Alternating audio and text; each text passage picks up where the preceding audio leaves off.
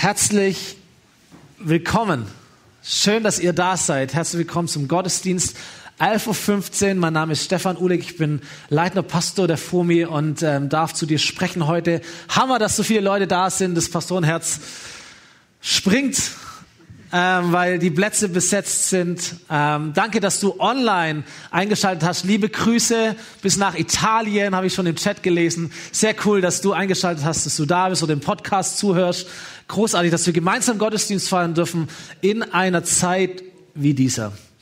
Es gibt so ein paar Momente, die sich in unser Leben einbrennen und du weißt dein ganzes Leben lang noch, wo du warst was du gefühlt hast, was dein erster Gedanke war, dass dein erstes Gespräch war bezüglich diesem Thema. Vor allem, wenn es Krisen sind. Stimmt's?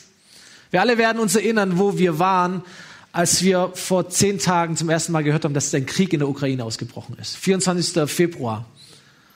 Du wirst merken, wo du zum ersten Mal die Nachrichten gesehen hast, wem du es zum ersten Mal erzählt hast, was du vielleicht an diesem Tag gemacht hast. Ich weiß es ganz genau noch, wie dieser Tag war. Ähnlich geht es uns vielleicht mit dem 11. September 2001. Wissen wir, wo wir waren, mit wem wir gesprochen haben, wo wir zum ersten Mal diese Bilder äh, der, der einstürzenden Tower in New York gesehen haben. Die, die in Winnenden gewohnt haben zur damaligen Zeit, wissen noch, wo sie waren am 11. März 2009, als der Amoklauf geschehen ist, diese Tragödie in unserer Stadt.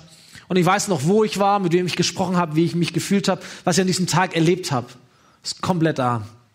Es gibt so Momente in unserem Leben. Fast genau zwei Jahre ist es her. 8. März 2020 stand ich auch auf dieser Bühne, habe ich auch gepredigt, war voll an Feier. Es war der, der Sonntag, wo wir zum ersten Mal der Gemeinde gesagt haben, bitte hört auf, euch zu umarmen. Das lassen wir jetzt mal.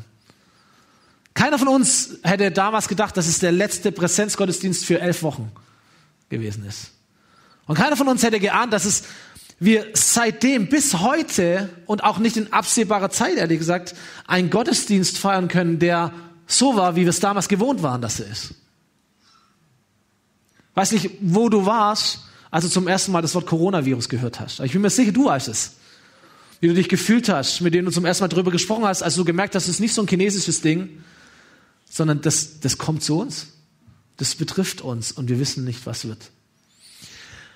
Menschen benutzen den Ausdruck Zeitenwende, das Leben in Krisen. Ich sag's ja nur ungern, aber die Krise des Krieges in der Ukraine überlagert aktuell nur die Corona-Krise. Die gibt's übrigens auch noch. Und diese Krisen, hinter ihnen steht eine sogenannte Klimakrise. Weiß nicht, wer von euch noch weiß, dass vor einem halben Jahr das Ahrtal überflutet wurde. Und kurz darauf war in Afghanistan der Umsturz und die Taliban ist an die Macht gekommen, die Amerikaner haben sich zurückgezogen. Seitdem übrigens ist in diesem Land Afghanistan die schlimmste Christenverfolgung weltweit eingetreten und jedes, jeden Tag suchen sie Christen, sperren sie ein und töten sie. Krisen. Krisen. Krisen, die sich überlagern. Ich habe diese Woche einen Artikel gelesen über die junge Generation mit dem Titel Generation Dauerkrise. So immer wieder unerwartete Ereignisse, Veränderungen treten in unserem Leben ein. Es ist die Normalität. Krise ist die Normalität. So neben diesen großen, globalen, weltweiten Krisen, da gibt's ja auch noch dein eigenes Leben, stimmt's?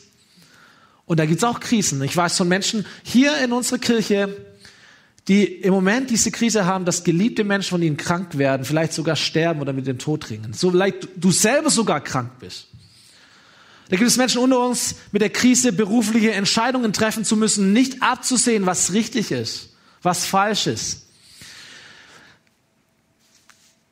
Die Krise, dass deine Kinder nicht nur da sind, sondern dass sie heranwachsen, dich vor Herausforderungen stellen, vor neue Fragen stellen. Oder andersrum, deine Eltern vielleicht älter werden und da dadurch neue Herausforderungen kommen, sie mehr Investment brauchen, vielleicht sogar Pflege brauchen, Finanzen brauchen, Unterstützung brauchen, wie auch immer. Was alle Krisen gemeinsam haben, die großen weltweiten oder deine persönliche Krise, ist die Frage, was kommt da auf mich zu? Stimmt's? Was, was kommt auf uns zu? Was kommt mit dem Coronavirus auf mich zu? Was bedeutet das, wenn es mich trifft, wenn es uns trifft? Wie weit kommt der Krieg zu uns? Wie sehr betrifft er uns? Ist es nur finanziell, wirtschaftlich, politisch, vielleicht sogar militärisch, sozial? Was kommt da auf uns zu? Jemand wird krank und du fragst dich, wie wird es? Bauen wir jetzt das, das, das Haus um? Lösen wir irgendwie die Altersvorsorge auf? Brauchen wir für eine Behandlung? Was kommt da auf uns zu? Was macht es mit uns? So, es gibt Menschen, die stellen sich diese Frage, was kommt auf uns zu? Und sie, sie scheitern an dieser Frage. Es ist wie ein Kampf um deinen Verstand, um dein Denken und, und du ergibst dich dieser Frage, weil du sie nicht lösen kannst.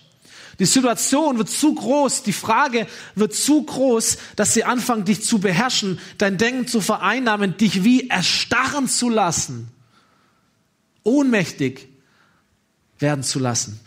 Ich beobachte so zwei Extreme äh, in, unserer, in unserer Zeit, wenn, wenn die Krise uns trifft. Und ich versuche mal, die Extreme ein bisschen aufzuzeigen. Das erste ist das Extrem der Menschen, die hast du mal genannt, die Achselzucker sind die, die Menschen unter uns oder wo wir hintendieren, die einfach die, die Scheuklappen aufziehen und sagen, ich möchte es gar nicht sehen. Ich ignoriere das, das wird mich nicht betreffen, ich lasse die anderen machen, ich brauche das nicht, ich gehe einfach gerade weiter. Ich ziehe mich zurück, ich ignoriere die Grenze, ich mache einfach weiter wie bisher. Ich weiß vielleicht auch gar nicht genau, was ich machen soll, wie ich das machen soll, also lasse ich das lieber bleiben. Wenn wir beten, dann sagen wir, oh Jesus, bitte mach, dass alles aufhört und dass alles so wird wie früher. Und wenn wir ganz fromm sind, sagen wir, wir danken dir schon jetzt, dass es wieder so wird wie früher. Die andere, das andere Extrem, das ich feststelle, sind die Menschen, die ich mal bezeichne als, als Panikmacher. Auch extrem formuliert, ich weiß. Aktionistisch wirbeln wir Staub auf. Wir machen alles, was man nur überhaupt irgendwie tun kann. Hauptsache irgendwas tun. Hauptsache in Bewegung sein. Und wir kümmern uns um alles und wir tun alles, was man so machen kann. So wenn wir beten, dann beten wir einfach alles weg. In Jesu Namen. Die Wurzel dieser beiden Dinge ist, glaube ich, dieselbe. Nämlich Hilflosigkeit das Eingeständnis, ich komme mit der Krise nicht klar. Und entweder flüchte ich mich nach innen, in mein Zuhause, in meine vier Wände, oder ich flüchte nach vorne, in den manchmal so blinden Aktionismus hier rein. Hauptsache irgendwas irgendwie zu tun. Der Grund ist, dass wir uns ohnmächtig fühlen, hilflos fühlen. Ich komme nicht klar damit. Und dann tendieren wir in die Extreme. Ich weiß, da gibt es Graubereiche, da gibt es Facetten, möchte auch niemand zu nahe treten, aber vielleicht erkennst du dich in diesen Polen wieder, sagst so, wo tendiere ich? Im Moment vielleicht hin oder grundsätzlich hin. Anstatt, und darüber möchte ich sprechen heute in dieser Predigt, anstatt, dass wir es schaffen, mitten in der Krise zu stehen und aus einem festen Stand heraus zu handeln nicht aktionistisch, aber aktiv. Nicht ignorierend und wegschauend, sondern sensibel und fokussiert. Nicht schockiert, aber ernsthaft und glaubensstark. Nicht hilflos, sondern im Bewusstsein, da gibt es Möglichkeiten, da gibt es Chancen, da gibt es ein Potenzial, da gibt es etwas, was ich machen kann. Ich bin ein Handelnder, ich agiere, ich bin nicht das Opfer. So meine Message heute lautet, du bist nicht hilflos. Möchte ich ganz stark ermutigen, du bist nicht hilflos und möchte dir ganz äh, zentrale vier Punkte möchte ich dir mitgeben, die dir helfen können in der Krise, diese großen Krisen, aber auch ganz persönlich in deinem Leben, in diesen Krisen zu stehen. Nicht zu fliehen nach links und nach rechts, nicht zurückzufliehen oder nach vorne zu fliehen, sondern zu stehen und aus einem festen Stand heraus zu handeln mitten in der Krise und darin auch eine Chance und ein Potenzial zu sehen. Ich habe gehört, im Chinesischen ist es so, dass das Wort für Krise dasselbe ist wie, die, wie das Wort für Chance. Es ist immer eine Frage auch des Blickwinkels und eine Frage, wie fest stehst du und kannst du stehen. So, vier Ermutigungen für dich, um in der Krise stehen zu können. Erstens, du hast es mit Gott zu tun. Das klingt jetzt wie eine Drohung, ist aber eine Ermutigung. Du hast es mit Gott zu tun. So, es gibt keine menschlichen Wörter, um Gott irgendwie zu beschreiben und trotzdem versuchen wir es ja. Und auch in der Bibel finden wir Texte und Verse, die mit menschlichen Worten versuchen zu beschreiben, wie Gott ist. Sogar Gott selber unternimmt den Versuch, durch menschliche Worte uns zu beschreiben, wer er ist und wie er ist. Ich möchte euch einen längeren Text einfach mal vorlesen. Ein Beispiel davon, wie Gott sich beschreiben lässt in der Bibel. Aus dem Buch im ersten Teil der Bibel, Jesaja, heißt dieses Buch Kapitel 40. Und da heißt es, kann jemand die Wassermassen der Meere mit der hohlen Hand messen oder die Weite des Himmels mit der Handspanne bestimmen? Kann jemand die Erdmassen in Eimer abfüllen, die Berge wiegen und alle Hügel auf die Waagschale legen? Wer kann den Geist des Herrn fassen? Wer war sein Lehrer? Wer hat ihn beraten? Braucht Gott überhaupt jemanden, bei dem er sich Rat holt? Einen, der ihn unterrichtet, ihm zeigt, was richtig ist? Musste ihm je einer neue Erkenntnisse vermitteln und ihm die Augen öffnen für das, was er zu tun hat? Nein, niemals. Denn in seinen Augen, in Gottes Augen sind selbst ganze Völker nur wie Tropfen im Eimer, wie Stäubchen auf der Waage. Die Inseln hebt er hoch, als wären sie Sandkörner. Würde man alle Wälder auf dem Libanon zu Brennholz machen und alles Wild darin schlachten, es wäre immer noch zu wenig als Opfer für den Herrn. Gemessen an ihm sind alle Völker wie ein Nichts. Ihre Macht hat für ihn nicht das geringste Gewicht. Mit wem wollt ihr Gott vergleichen? Gibt es überhaupt für ihn ein passendes Bild? Es ist der Herr. Hoch thront er über der Welt. Ihre Bewohner sind für ihn klein wie Heuschrecken. Er spannt den Himmel aus wie ein Schleier. Er schlägt ihn auf wie ein Zelt, unter dem die Menschen wohnen können. Er stürzt die Mächtigen und nimmt den obersten Richtern die Gewalt. Mit wem also wollt ihr mich vergleichen? fragt der heilige Gott. Wer hält einem Vergleich stand? Starke Worte. Und wiederum merken wir, ich verstehe das zwar, aber richtig verstehen kann ich es eigentlich nicht. Was dort ausgedrückt wird oder versucht wird auszudrücken. So, wenn wir die Bibel ernst nehmen, dann, dann, dann stellen wir fest, dieser Gott, der sich da vorstellt, ist nicht nur der Schöpfer von Himmel, Universum und Erde, sondern er ist auch der Herrscher von Himmel, Universum und Erde. Du hast es mit diesem Gott zu tun. Du hast es mit diesem Gott zu tun. Und ich glaube, wenn man das ernst nimmt und ableitet, dass es keine Art der Hoffnungslosigkeit gibt, wenn du mit diesem Gott unterwegs bist. Und ich spreche dir zu, auch wenn das auf unserer Welt anders aussehen mag, aber mit diesem Gott an der Seite, wenn das stimmt, dann hast du nichts zu befürchten. Und es gibt keine Hoffnungslosigkeit, wenn dieser Gott mit dir ist. Es gibt eine Bezeichnung, die die Bibel für Gott verwendet, so ein Name, der heißt hebräisch Zebaoth. Auf Deutsch übersetzt heißt es, er ist der Herr der Herrscharen. Und der Hintergrund ist, dass die Bibel uns beschreibt, dass es im, im unsichtbaren Bereich, im übernatürlichen Bereich Armeen von Engeln gibt und übernatürlichen Gewalten mit einem Befehlshaber, nämlich Gott selber, er ist der Herr der Herrscharen. Und er kämpft und er führt sie an zu kämpfen. Manche Aspekte davon haben wir heute schon gesungen. So, ich weiß, wenn wir, wenn wir Christen sind, wir, wir lieben das, dass Gott der Vater ist und dass Gott der Freund ist. Oder? Gott ist mein Daddy und Jesus ist mein Buddy und der Heilige Geist ist mein Teddy. Und dann kuscheln wir gemeinsam und wir haben uns lieb und er ist gnädig und gütig und absolut liebevoll. Der Hammer, alles richtig. Aber zu genau der gleichen Zeit ist dieser selbe Gott auch der, der ein nicht zerstörbares Königreich mitten in dieser Welt aufbaut, quer durch alle Ländergrenzen und alle Generationen hinweg. Und du kannst Teil davon sein. Du hast es mit diesem Gott zu tun. 600 Jahre vor Christus in der damaligen Welt herrschte das sogenannte Neubabylonische Reich. Einer der Herrscher damals war ein Mann namens Nebukadnezar. Und wie alle Menschen, die so ein Weltreich geführt haben, war auch er ein Aggressor, ein Tyrann. Zu ganz seiner Beginn seiner Herrschaft ist Nebukadnezar äh, am Träumen und im Traum sieht er eine, eine Statue, ein Standbild. Ich habe euch mal ein Bild mitgebracht, wie das aussehen könnte. Eine Statue mit einem goldenen Haupt und dann Brust und Arme aus Silber, Bauch und Lenden aus Kupfer, die Schenkel aus Eisen und die Füße aus Eisen und Ton. Und die Bedeutung ist, dass das, diese Statue für die verschiedenen Weltreiche steht. Und da gibt's tolle Auslegungen dazu, welches Weltreich für was ähm, steht oder was damit gemeint ist. Das ist nicht so ganz das Thema. Entscheidend ist das, was passiert.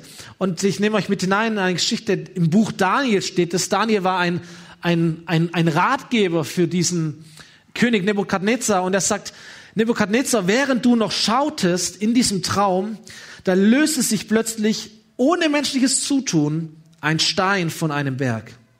Er traf die Füße aus Eisen und Ton und er zermalmte sie. Die ganze Statue brach in sich zusammen. Ton, Eisen, Bronze, Silber, Gold zerfielen zu Staub, den der Wind wegblies wie die Spreu von einem Dreschplatz.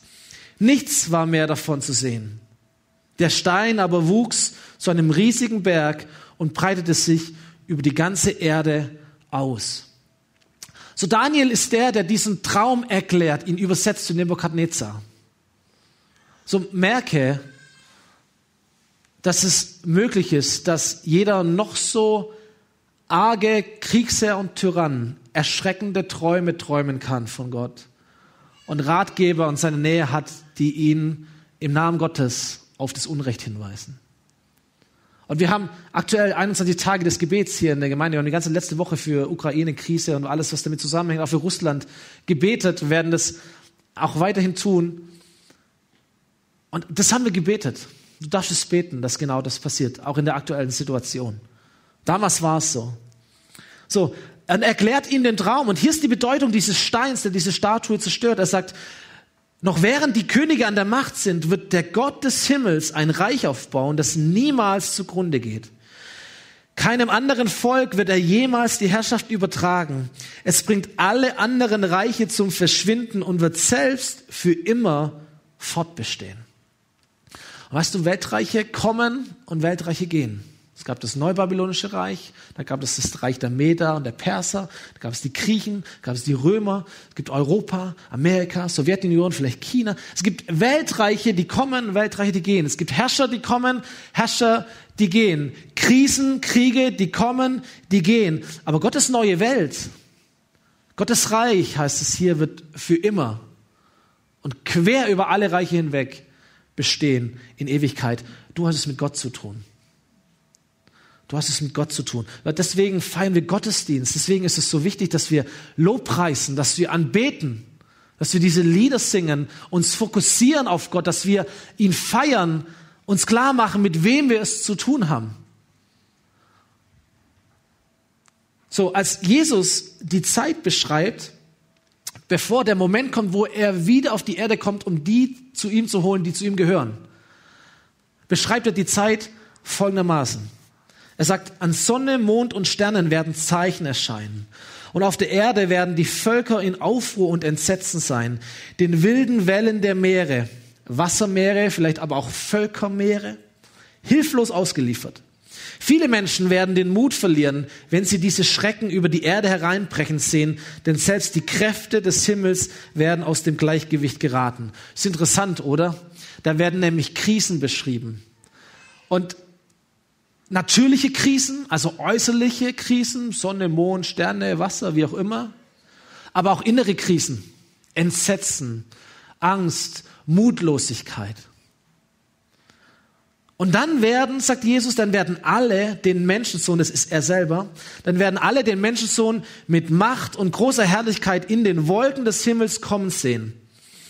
Und wenn all das anfängt, dann richtet euch auf und hebt den Blick, denn eure Erlösung ist ganz nahe. Jetzt bin ich kein Endzeitprophet, das ist eigentlich überhaupt nicht mein Thema oder meine Schiene irgendwie. Aber definitiv leben wir ja in der Zeit, bevor Jesus wiederkommt. So, das Prinzip ist wichtig. Er sagt, wenn ihr die Krisen hört oder erlebt, dann richtet euch auf und hebt den Blick und versteht, eure Lösung ist ganz nahe. Ich stelle fest, dass es Menschen gibt, auch Christen, die Krise kommt und was sie tun, ist, dass wir beten und wir unser Haupt neigen im Gebet. Vielleicht stehen wir auf, ich muss euch was zeigen. Äh, steht mal mit auf mir. Kannst du auch daheim machen, kannst du auch im Wohnmobil in Italien machen. Stehst du auf und ähm, kannst gerne das mit mir tun, wenn wir beten, dass wir so unseren Kopf neigen. Und wenn du das mal tust, dann achte mal, was mit deinem Körper passiert. So, wenn du wirklich so ein bisschen dich fallen lässt. Ich merke bei mir, alles ist schlapp. Geht's dir auch so? Es fällt so alles nach unten, mein, mein Hals. Ja, das ist keine Spannung in meinem Körper. Und jetzt bete ich in Demut, beuge ich mein Haupt vor Gott. Aber Jesus sagt, wenn die Krisen kommen, das steht nicht drin, dann beug dein Haupt und lass einfach sacken und fallen, sondern er sagt, richte dich auf. Und wenn du jetzt mal versuchst, in dieser schlaffen Haltung mit den hängenden Schultern dein Haupt zu erheben, mach das mal, dann merke ich, ist wie so eine Schildkröte. Ist richtig schwierig, meinen Kopf zu erheben, wenn eigentlich mein Körper nach unten sackt. Deswegen sagt Jesus, wenn die Krise kommt, dann erheb dich, richte dich auf, Schultern nach hinten, Brust raus, klarer Stand, richte dich auf und dann heb den Blick, denn eure Erlösung ist nahe. Merkt ihr den Unterschied rein körperlich schon? Wie du anders stehst, ob du so stehst oder ob du so stehst. Dürft euch wieder hinsetzen. Jesus sagt, wenn die Krise kommt, und übrigens sagt er, wenn es anfängt, er sagt nicht auf dem Höhepunkt, wenn die Sterne vom Himmel fallen, auf dem Höhepunkt, dann wird es langsam mal Zeit, dass ihr euch aufrichtet, sondern er sagt, wenn all das anfängt, wenn es beginnt, dann flüchtet euch nicht und zuckt die Achseln und verschließt eure Augen. Auch flüchtet nicht in Aktionismus hinein und wirbelt Staub auf, sondern steht, richtet euch auf, hebt den Blick, sieht das Potenzial, eure Erlösung ist nahe. Wieder ein Tag näher dran an Jesus und am Himmel und an seiner Wiederkunft. So, es gibt so viele Krisen. Du wirst sie nicht alle durchleben können. Du wirst daran kaputt gehen. Du wirst daran zerbrechen, lebensmüde, verrückt werden an dieser Welt. Deswegen ist es wichtig zu wissen, du und ich, wir werden diese Welt nicht retten, wir können sie nicht retten, wir müssen diese Welt auch nicht retten. Das heißt nicht, dass wir nichts tun, da kommen wir gleich noch dazu. Aber wir müssen diese Welt nicht retten, denn da gibt es schon jemand, der hat diese Welt gerettet. Und er lädt dich ein, dass du ihn zu deinem Gott machst. Auch gerade heute. Zweite Ermutigung, um in der Krise zu stehen, wird ein bisschen schneller, heißt, diese Welt ist nicht dein Zuhause. So, diese Welt ist wunderschön, ist faszinierend, aber sie ist auch immer wieder wirklich katastrophal, krank, selbstzerstörerisch, dem Untergang geweiht, erlösungsbedürftig. Die Bibel drückt das in diesem Bild aus und sagt, ohne eigenes Verschulden sind alle Geschöpfe der Vergänglichkeit ausgeliefert. Das heißt, alles, was es gibt, wird vergehen, es wird schlechter werden, kaputt werden, weil Gott es so bestimmt hat. Das ist ein schönes Bild. Eigentlich ist es die Konsequenz, dass Menschen als die, die Leiter dieser Erde sich von Gott abgewandt haben und die Konsequenz daraus ist Vergänglichkeit. Aber Gott hat ihnen die Hoffnung gegeben, dieser Welt, dieser Schöpfung, dass sie zusammen mit den Kindern Gottes einmal von Tod und Vergänglichkeit erlöst und zu einem neuen, herrlichen Leben befreit werden. Wir wissen ja, dass die gesamte Schöpfung jetzt noch leidet und stöhnt. Nehmt ihr das auch wahr? Dass die Welt leidet, dass die Welt stöhnt? Wie eine Frau in den Geburtswehen. Und auch wir selbst, Christen, denen Gott bereits jetzt seinen Geist als Anfang des neuen Lebens gegeben hat, wir seufzen in unserem Innern. Uns trifft es nämlich ganz genauso, ob wir jetzt an Gott glauben, ob wir nicht an Gott glauben, ob wir Jesus nachfolgen oder ob wir nicht nachfolgen. Auch wir seufzen in unserem Innern. So, es gibt Gottes neue Welt, aber das ist nicht diese Welt. Es gibt ein neues, herrliches Leben ohne Angst, Tod, Krieg, Leid, Krankheit, aber das ist nicht diese Welt. Es ist die Welt, die nach dieser Welt kommt und auf der alle leben werden, die auf dieser Welt zu Gott gehören, zu Jesus gehören. Ich bringe euch diese Texte rein, damit ihr das vor Augen habt. Hebräerbrief heißt es, auf dieser Erde gibt es keine Stadt, in der wir für immer zu Hause sein können. Sehnsüchtig, mit einem Seufzen warten wir auf die Stadt, die im Himmel für uns erbaut ist. Philipperbrief, wir haben unsere Heimat im Himmel. So diese Welt ist nicht dein Zuhause. Aber manchmal leben wir so, als wäre es. Stimmt's? Wir erwarten das auch. Wir erwarten ein gutes Leben. Wir erwarten Frieden. Wir erwarten Wohlstand. Wir erwarten Gesundheit. Wir gehen davon aus, die Menschheit ist gut. Der Humanismus ist gut. Wir entwickeln uns nach vorne. Und diese Welt wird auch Leid einmal besiegen. Warum? Wir denken halt so. So hat man uns es beigebracht. So lernen wir das. Das erscheint uns logisch. Vielleicht auch deswegen, weil wir gar nichts anderes kennen. Ich kenne nur Frieden. Ich kenne nur Wohlstand. Und automatisch denke ich mir, das ist, so muss es sein. Das ist normal. Selbstverständlich. Das kann nicht erwarten. Und aktuell merken wir, ein gutes Leben ist überhaupt nicht selbstverständlich. Stimmt's? Frieden ist nicht selbstverständlich.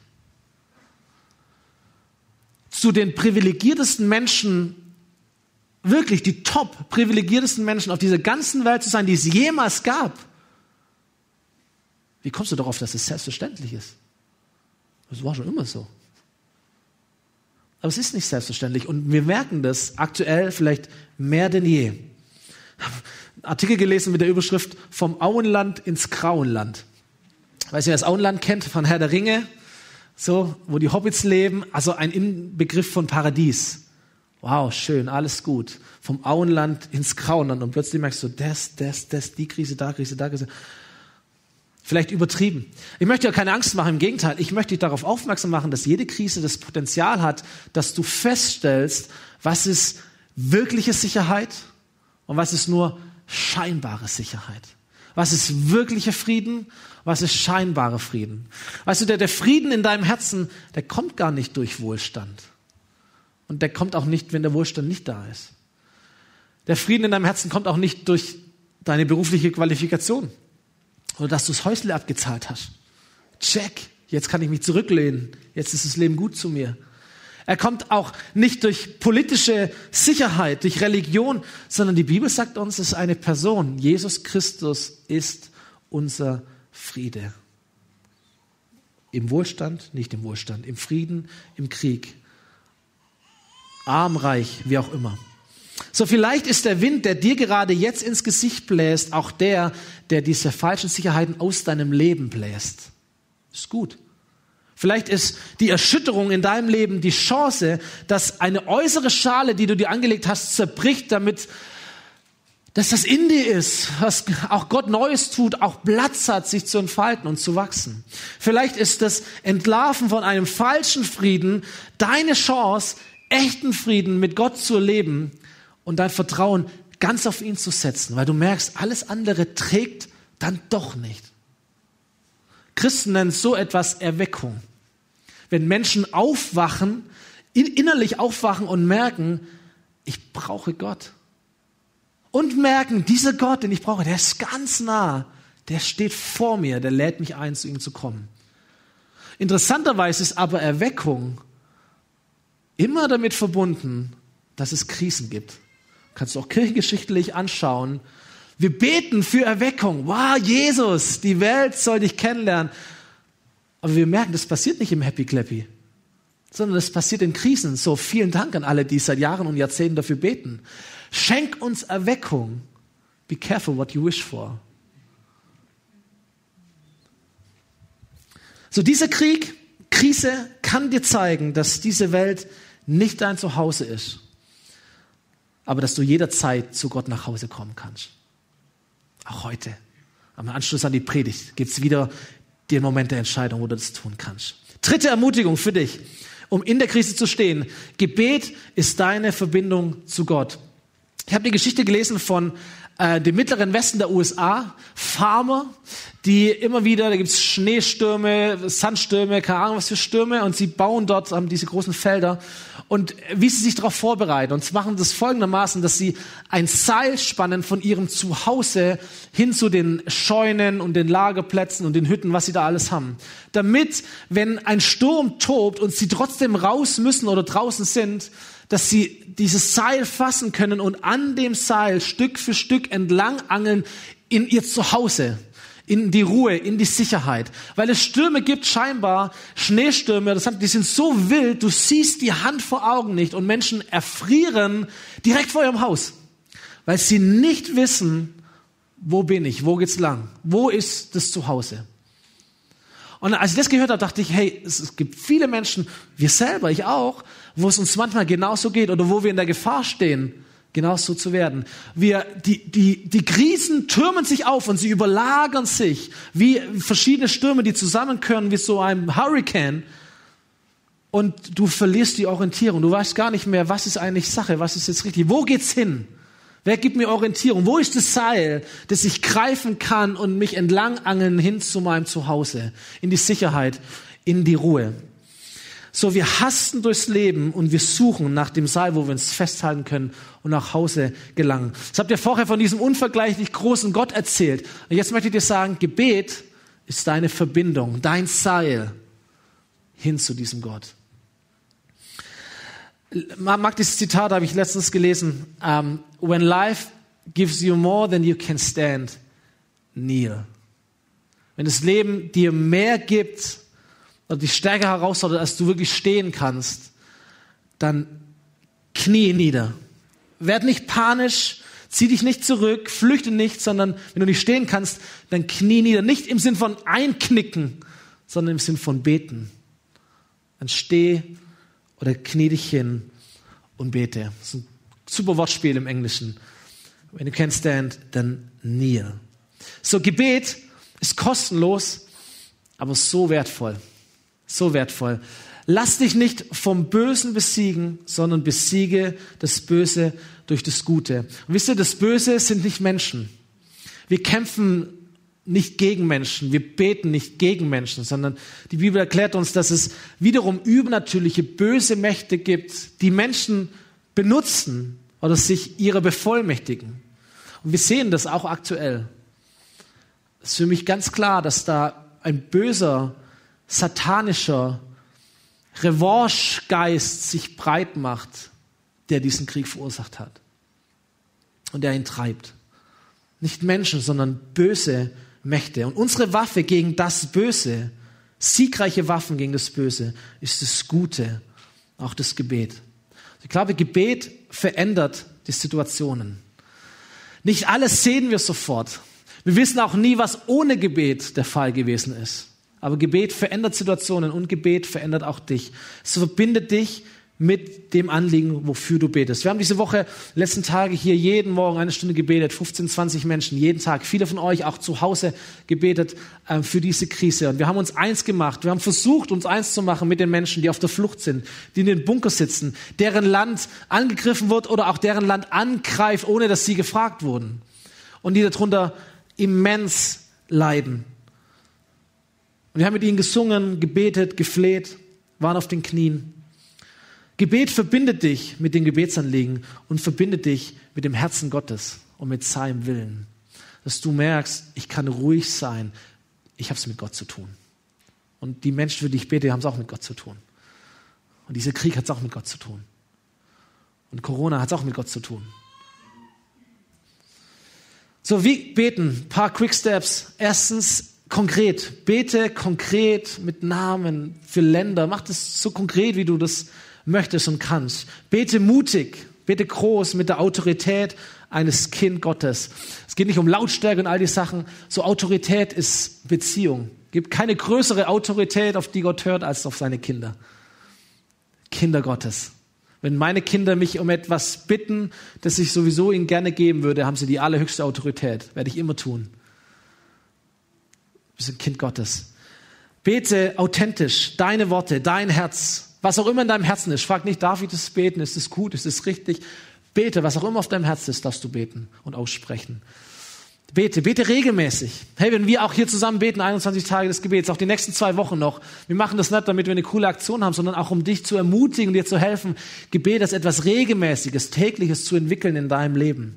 Jeden Morgen mit Gebet aufzustehen und einen kurzen Gedanken an Gott zu schicken, abends, bevor du einschläfst, diesen Tag abzuschließen, Gott abzugeben, verändert deinen Schlaf 100 Prozent. In deiner Mittagspause dir einen Moment zu nehmen, um, um einfach zu beten, regelmäßig die Dinge zu tun, wie atmen. Ausatmen, was dich belastet und Gegenwart Gottes einatmen. Das ist Gebet regelmäßig. Wenn du nicht weißt, was du beten kannst, dann kannst du biblische Texte beten. Du kannst das Vater unser beten. Du kannst das Vater unser beten und dich hineinzuversetzen, wie würde eine Person in der Ukraine, in Russland dieses Gebet beten. Auch das haben wir gemacht diese Woche. Ein Psalm zu beten, Psalm 46, eine feste Burg ist unser Gott. Wenn du dieses, wenn du diese Psalmen einmal liest als Gebete und dir die aktuelle Krise oder den Krieg vor Augen führst, dann verändert das total deine Perspektive. Und es wird sehr, sehr, sehr relevant. Bete das. Sprich das aus. Ähm, das vierte und letzte Punkt ist, deine Zeit ist jetzt. So, du hast es mit Gott zu tun. Diese Welt ist nicht dein Zuhause. Gebet ist deine Verbindung zu Gott. Und viertens, deine Zeit ist jetzt. Ich finde es interessant, wie in, in Krisenzeiten so manche scheinbar wichtigen Dinge völlig irrelevant werden. Stimmt's? Auf einmal ist die EU geschlossen wie nie. Alle ziehen an einem Strang. Auf einmal versteht man sich mit den Amerikanern wieder wunderbar. Und die NATO und alles sind in der gleichen Mission unterwegs. Du kennst es vielleicht auch aus deinem Leben, wenn eine Krise in dein Leben hineintrifft, eine Krankheit, was auch immer, auf einmal sind Nebensächlichkeiten wirklich nebensächlich. Du bist sehr, sehr fokussiert, stimmt's? Und alles dreht sich darüber. Dann wird das Geld dorthin geschoben, um irgendwas zu bezahlen oder das Haus umgebaut. Also andere Sachen sind nicht wichtig. Es geht jetzt um das wirklich Wichtige, um den Fokus, um die Mission, um den Auftrag. So geht's auf dieser Welt, so geht's in unserem Leben, so geht's auch in Kirche. Es gibt ja viele, viele Dinge, über die man sich unterhalten kann in der Gemeinde. Gell? wo man sich streiten kann, diskutieren kann, abwägen kann. Auch alles gut, alles richtig, alles, alles top. Aber wenn es darauf ankommt, ist eine Sache zentral. Das ist die Mission. Stimmt's? Das ist der Auftrag, das ist der Fokus. Das ist das, was Jesus sagt, geht in diese ganze Welt und macht alle Völker zu meinen Nachfolgern. Das ist der Auftrag, dass Jesus sagt, zu welcher Zeit auch immer, Menschen sollen mich finden. Sie sollen lernen, wie sie mir nachfolgen können. Dafür seid ihr da. Andere Sachen auch nett, aber dafür seid ihr da. Nebensächlichkeiten verschwinden und das ist etwas Gutes manchmal auch. Was Menschen brauchen, ist eine Kirche, die geht. Gehend ist in ihrem Wesen. Nicht, dass wir jetzt alle durch die Tür rausmarschieren müssen, aber in unserer Haltung, in unseren Gebeten, in, in dem, wie wir Programme strukturieren, all das gehend zu sein. Nicht nur wartend, nicht nur einladend, sondern gehend, um Menschen zu erreichen. Nicht nur um uns uns zu drehen, wie wir es letzte Woche in der Predigt auch schon gehört haben und immer wieder hören werden, sondern uns um das Wohl der Menschen zu drehen, die noch nicht Teil der Kirche sind. So, du bist nicht hilflos. Du bist nicht hilflos. Du bist eine Hilfe für andere Menschen. Deine Zeit ist jetzt. Deine Zeit ist jetzt. Wir sind Botschafter Christi und Gott gebraucht uns, um durch uns zu sprechen. Und wir bitten inständig, so als würde Christus es persönlich tun, lasst euch versöhnen mit Gott. Das ist die Botschaft, die ich dir heute geben möchte, die ich dir online zu Hause im Podcast geben möchte. Das ist die Botschaft, die wir weitergeben, auch an andere Menschen. Das sind eigentlich die Punkte, die ich heute auch genannt habe, dass wir Menschen sagen, hey, du hast mit Gott zu tun. In der Krise, du hast es mit Gott zu tun. Da, wo du Angst hast, wo du verzweifelst, du hast es mit Gott zu tun. Mit einem großen, unvergleichlich starken Gott, der für dich kämpft, der mit dir kämpft. Dass sie sagen, du, du merkst, diese Welt ist nicht dein Zuhause. Du bist für etwas anderes gemacht eigentlich. Und du merkst es. Mach dich auf die Suche danach dass du merkst, ey, wenn du zu diesem Gott kommen möchtest, da gibt es das Gebet. Du kannst mit diesem Gott sprechen, du kannst mit ihm kommunizieren. Er ist da, da gibt es einen Seil, an dem du dich entlang angeln kannst, hin zu deinem Zuhause. Und jetzt ist dein Moment. Jetzt ist deine Zeit. Jetzt kannst du dich entscheiden. Sofort, Gott ist da für dich. Das ist die Botschaft der Versöhnung. Unsere Mission, unser Auftrag. Deine Zeit ist jetzt. Ich glaube, ohne Spaß, Krisen ist wirklich also die, die schlechteste Zeit, um sich von Gemeinde zu entfernen. Eine große Gefahr Wir haben es bei Corona gemerkt, ich bin mal gespannt, wie es jetzt sein wird. Sich zu entfernen von Gemeinde ist die beste Zeit, an, an Bord zu kommen. Lad euch ein, auch hier, auch online, wenn du daheim bist oder so, ähm, aber auch hättest kommen können.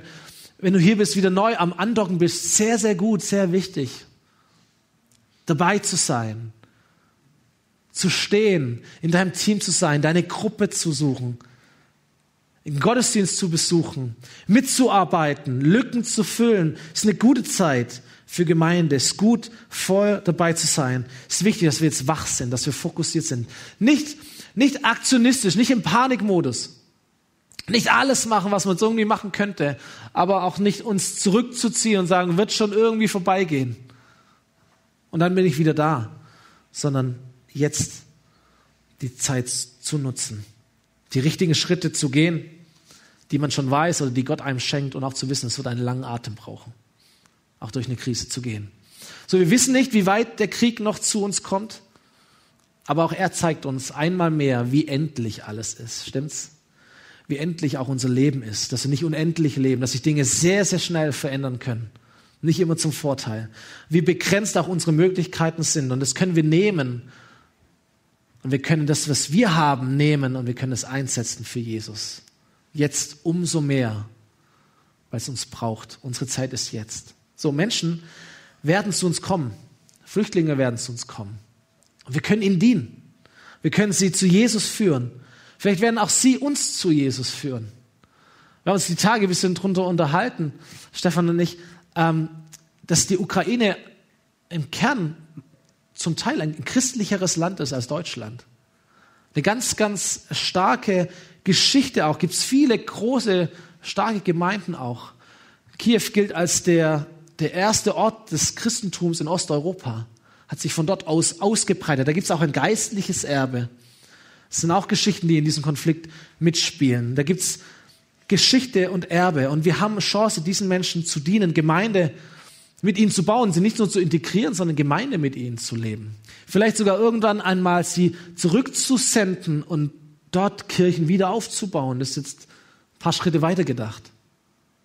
Das ist immer eine Chance, ist immer ein Potenzial. Gott schreibt immer gute Geschichten, auch aus jeder Katastrophe. Und darauf möchte ich unseren Blick richten. Deine Zeit ist jetzt. Es ist immer auch eine gute Zeit, voll für Jesus zu gehen und sich einzusetzen. So sei ein Hoffnungsträger und lass dich nicht von Angst und Hoffnungslosigkeit überwältigen. Bleib stehen in der Krise. Bleib stehen im Gebet. Bleib auch stehen in, in der tatkräftigen Unterstützung. Stefan wird es kurz nachher auch erläutern, wie du hier im Rahmen der FOMI das konkret machen kannst. Es gibt auch viele private Initiativen, die jetzt wirklich solidarisch, die sie richtig einsetzen. Das ist großartig. Pass auf dich auf, dass nicht zu viel ist, aber mach auch nicht zu wenig. Deine Zeit ist jetzt. Werde aktiv. Band darf nach vorne kommen und wir werden gleich noch einen Song singen, der heißt Waymaker, Miracle Worker, Promise Keeper, Light in the Darkness. Das ist unser Gott. Du hast es mit Gott zu tun. Diese Welt ist nicht dein Zuhause. Gebet ist deine Verbindung zu Gott und deine Zeit ist jetzt. Ich möchte dich so ermutigen, dass du in der Krise nicht fließt nach hinten oder nach vorne, sondern dass du stehst und dass du aus einem festen Stand heraus handelst. Du bist nicht hilflos. Du bist nicht hilflos. Du hast etwas zu geben. Du bist wichtig. Du bist nicht ohnmächtig. Du bist wichtig. Es gibt einen Grund, warum du da bist. Es ist kein Zufall, dass du in diesem Gottesdienst sitzt. Es ist kein Zufall, dass du eingeschaltet hast. Es ist kein Zufall, dass dir irgendjemand diesen Podcast geschickt hat. Es ist kein Zufall, dass du in dieser Zeit lebst. Manchmal denken wir, warum ich? Warum meine Generation? Warum kann ich nicht in den wilden 70ern leben? Wenn die so viel besser waren, keine Ahnung. Vermutlich nicht. Warum meine Generation? Warum meine Kinder? Wo werden die aufwachsen? In welcher Welt? Es gibt einen Grund, warum es so ist. Es ist kein Zufall, dass du da bist. Du hast etwas zu geben. Du bist nicht hilflos, du bist die Hilfe. Du bist die Hoffnung für diese Welt. Jesus, die Hoffnung für diese Welt. Seine Kirche, Hoffnung für diese Welt. Du als der Tempel Gottes, Hoffnung für diese Welt. Du bist alles andere als hilflos. Und diese Zeit hat beinhaltet auch, die beinhaltet viel Scheiß, aber sie beinhaltet auch die Chance für dich zu wachsen, dein Potenzial zu entfalten, Verantwortung zu übernehmen, nicht zu weichen, sondern zu stehen und sogar glücklich zu werden. Letzter Gedanke, mit dem ich schließen möchte. Vielleicht stehen wir dazu auf und du kannst deine Augen auch schließen, um dich zu fokussieren.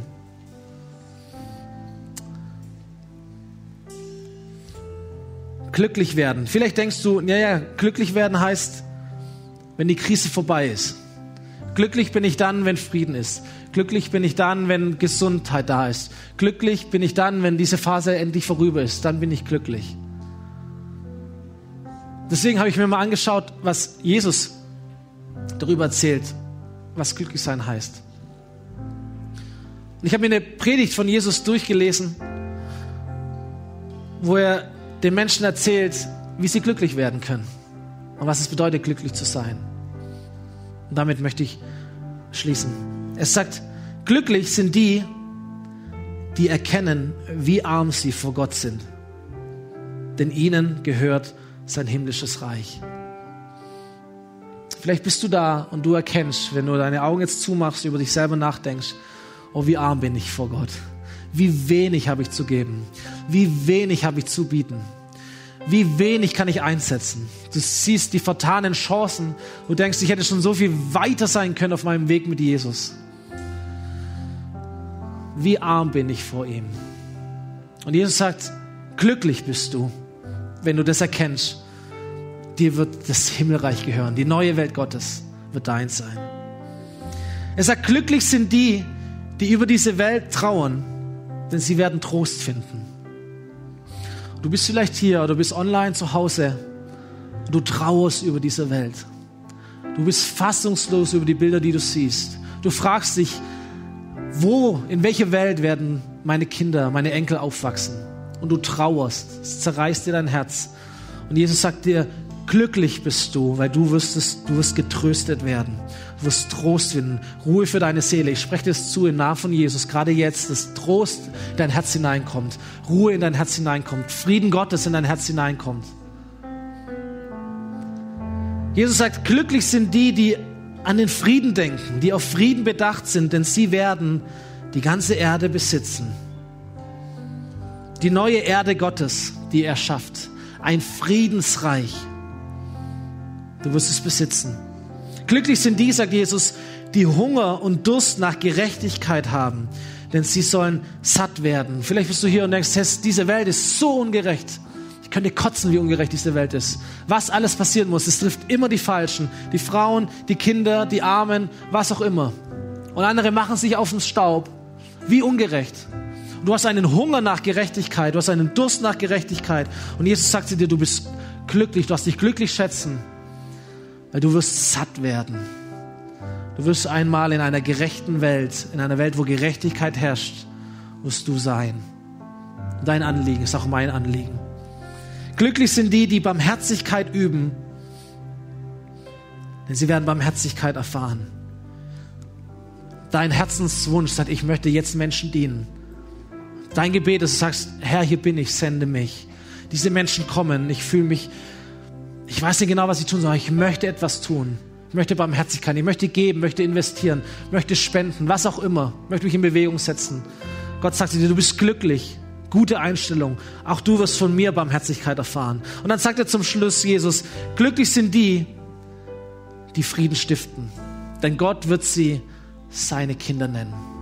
Frieden stiften heißt, dass du etwas tust, wo die Situation danach friedlicher ist, als bevor du das getan hast.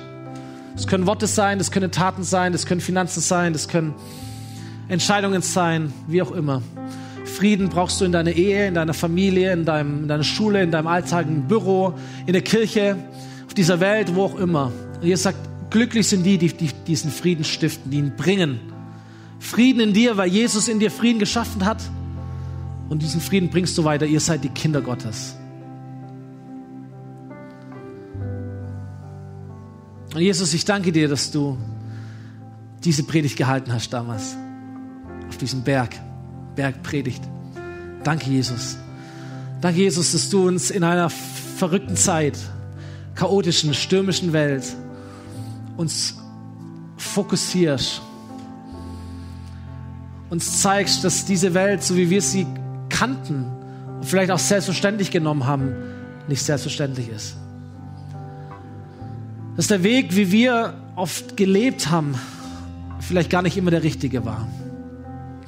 Jesus, ich danke dir, dass du durch diesen Gottesdienst Menschen ins Herz gesprochen hast. Und Heiliger Geist, ich lade dich ein, dass du es jetzt auch weiterhin tust, dass du jedem Mann und jede Frau hier vor Ort und auch online und im Podcast, wo Menschen das hören und sehen, dass du in jedem Herz hineinsprichst, was du siehst für dieses Leben, auf was du aufmerksam machen möchtest. Das sind Gedanken, die jetzt in deinem Kopf auch kommen, die in deinem Herzen aufsteigen. Das sind Gedanken Gottes. Schieb die mal nicht weg, sondern bleib da mal dran. Bet da mal drüber. Jesus, ich danke dir, dass du das jetzt tun möchtest. Ich danke, dass du uns den Weg zum Leben zeigst. Ich danke dir, dass du da bist, Jesus. Ich rufe uns auf, dass wir wirklich unser Leben Jesus geben. Hey, wenn du hier bist, du hast diese Entscheidung noch nicht getroffen in deinem Leben, jetzt ist deine Zeit. Mach nicht rum. Du weißt nicht, wie viel Zeit du noch hast. Jetzt ist der Moment, wo du sagen kannst, Jesus, hier bin ich, vergib mir meine Schuld. Vergib mir, dass ich ohne dich gelebt habe. Ich möchte ab jetzt mit dir leben. Ich öffne dir mein Leben, ich öffne dir mein Herz. Komm hinein. Zeig du mir den Weg zu dir. Für mich den Weg, der zum Leben führt. Ich möchte dir nachfolgen. Ich möchte dein Kind werden, gerade jetzt. Danke, dass du mich annimmst. Amen. Es ist das Gebet, das du beten kannst an deinem Platz. Kannst deine Worte nehmen. Wir werden jetzt Gott anbeten, werden Waymaker singen. Ich lade dich ein, dass du Gott eine Antwort gibst. Wenn du deine Sorgen, deine Last, all dein Unfrieden Gott noch nicht gegeben hast, hey, jetzt ist dein Moment. Wirf es weg, sprich es vor Gott aus und dann lad ihn ein, dass er kommt in dein Leben, dass er Frieden schafft in deiner Seele.